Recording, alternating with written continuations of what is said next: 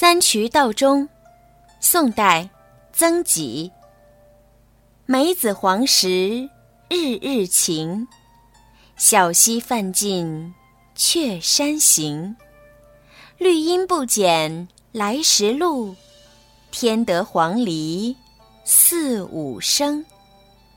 全诗大意：梅子成熟的时候，每天都是晴朗的好天气。先乘船走水路，然后再走山路。这条路我来的时候就走过，如今绿荫依旧浓郁，更多了几声黄鹂的啼叫。